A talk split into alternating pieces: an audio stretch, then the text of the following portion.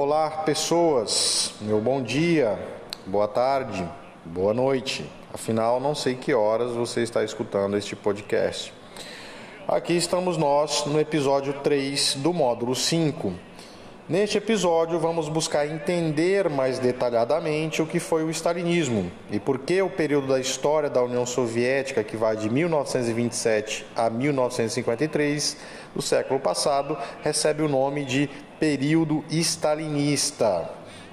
Grosso modo, a historiografia define como stalinismo o período da história soviética em que Joseph Stalin imprime nas principais instituições sociais e políticas da União Soviética, tais como o Partido Comunista, o ordenamento ah, social, o sistema policial e judiciário, sua marca personalista e autoritária.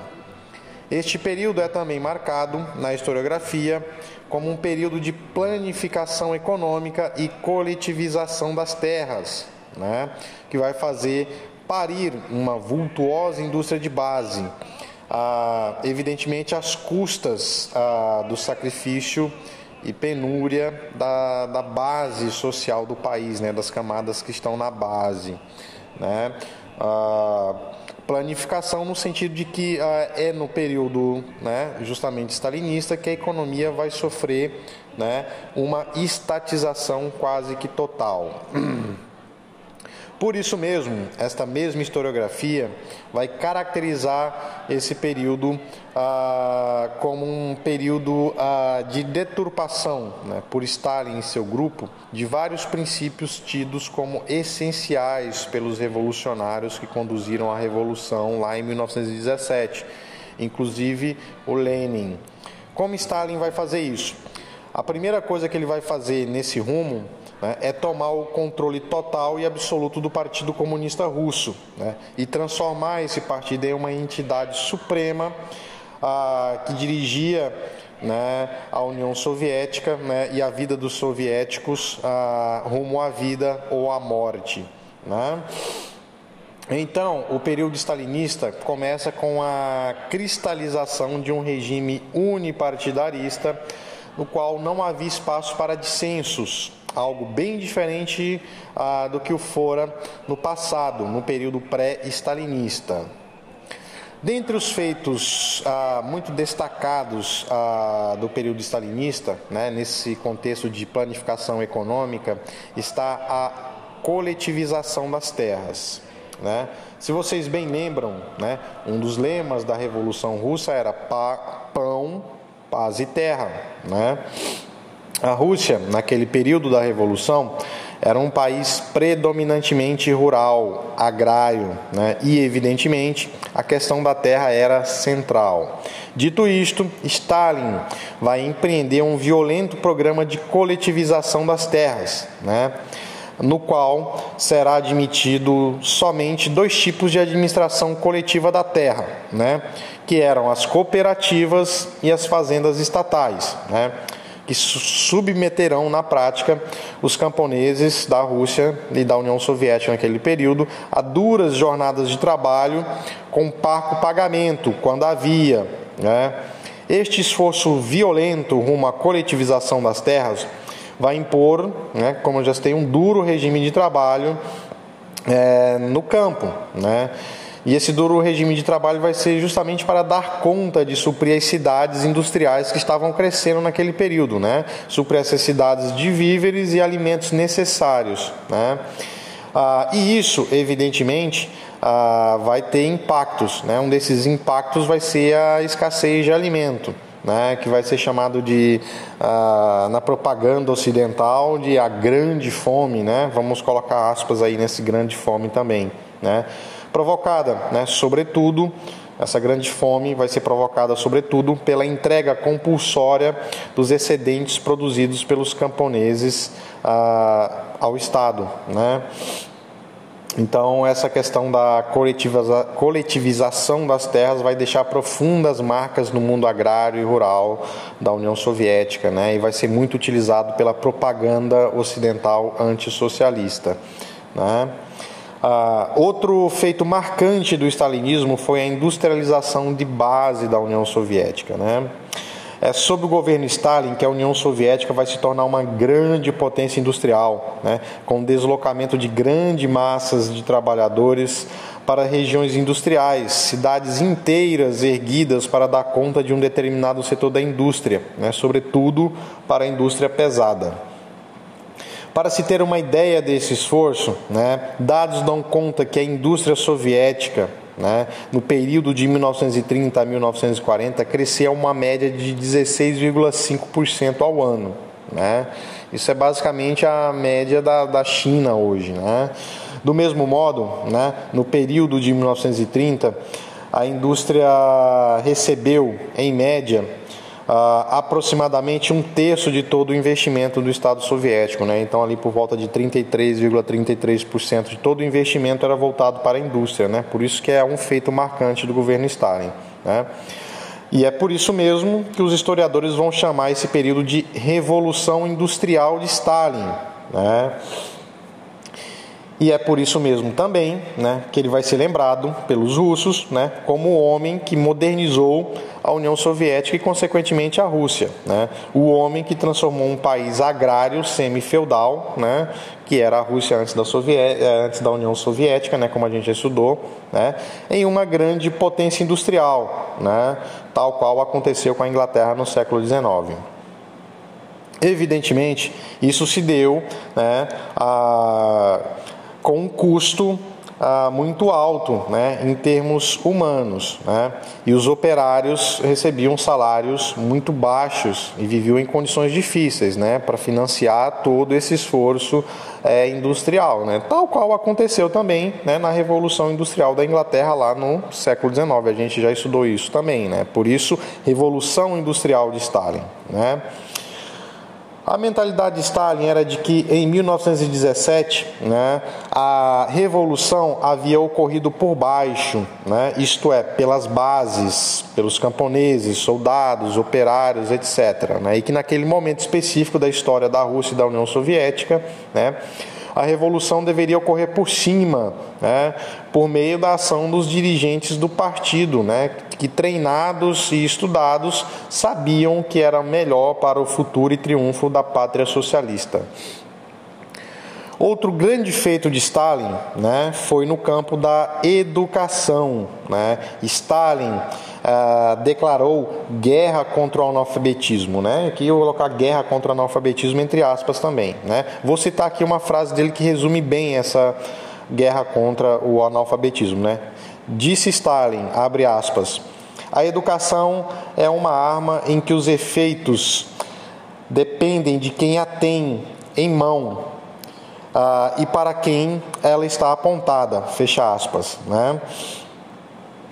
Uh, essa sua guerra, né, essa guerra contra o analfabetismo, né, uh,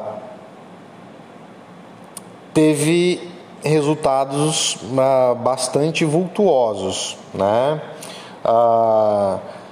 De 1927 a 1939, por exemplo, né, o número de analfabetos na União Soviética caiu de 49% ah, por cento para 12% da população soviética. Né?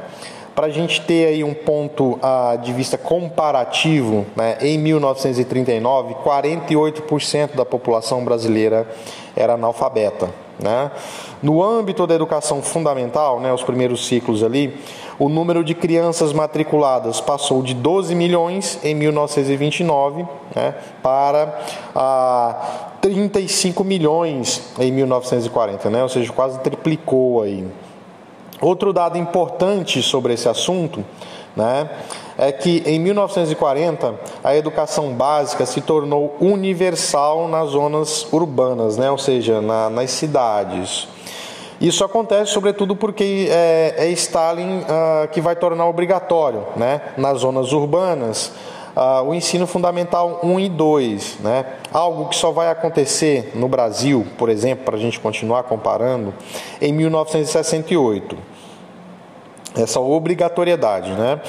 Para continuar essa comparação com o Brasil, novamente, uh, para a gente entender né, o esforço e a diferença disso na vida dos russos a educação a, só foi conseguir né, atender a educação no Brasil, né, só foi conseguir atender todo o universo de estudantes da zona urbana em 2014, né, portanto, 74 anos depois dos soviéticos. Né.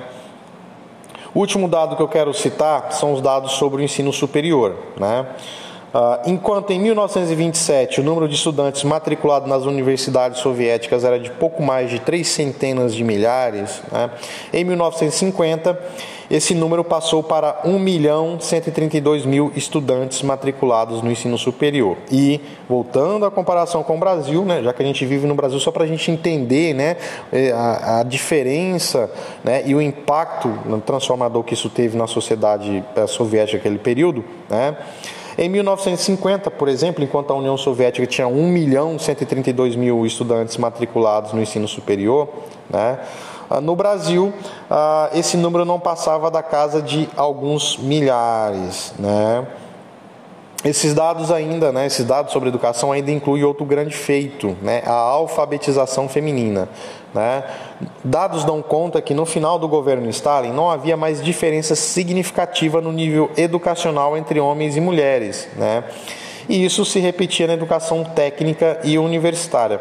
Isso se deve, em parte, né, ao fato do esforço socialista né, no campo do empoderamento feminino, né, do tratamento ah, mais igual de homens e mulheres. E, evidentemente, eu estou colocando isso aqui entre aspas, tá, pessoal? Não quer dizer que os caras eram, que a União Soviética era o paraíso para as mulheres, né? Lá havia também machismo, havia misoginia, mas comparativamente com o mundo ocidental, as mulheres né, tinham muitos mais chances de se qualificar, de estudar, né, de ter um tratamento por parte do Estado mais igualitário em relação aos homens. Né. Por isso mesmo, isso vai ser algo inova, bastante inovador para o período, né, se considerarmos o mundo capitalista ocidental. Para citar um exemplo, né, a partir aqui do Brasil. Em 1945, né, enquanto as mulheres ah, não havia uma diferença significativa entre mulheres e homens do ponto de vista educacional na União Soviética, no Brasil, dois terços, né, ou seja, 66% das mulheres ah, eram analfabetas e praticamente não existia mulheres nas universidades, salvo algumas exceções. Como vocês podem ver, há muita complexidade social né, que caracteriza esse período. Né? Se por um lado havia uma galera se ferrando né, e literalmente dando sangue pelo projeto socialista do Stalin, né, por outro, uma massa gigantesca de pessoas teve acesso a algo que sempre lhe foi legado, negado, né, a educação. Então, ah, por isso mesmo, né, ah, a história de Stalin, do stalinismo, passa né, por, essa, é, por essa oscilação entre autoritarismo e grandes feitos econômicos e sociais. Né? Como. Ah, a história dá o nome de revolução uh, industrial de Stalin, né, é algo mais ou menos bem próximo do que foi a revolução industrial do século XIX no mundo capitalista em termos humanos, né, uh, custou a vida de muita gente, né, e foi um processo uh, que subjugou e submeteu os trabalhadores a condições muito difíceis. Beleza? Então, para não delongar mais, a gente vai terminar aqui esse episódio. Né? E no próximo episódio, nós vamos buscar entender outro aspecto ah, do governo Stalin, né? que não são essas transformações sociais, mas é, o culto à personalidade e o ah, terror vermelho, né? o terror stalinista, como entrou na propaganda ocidental. Então, até lá.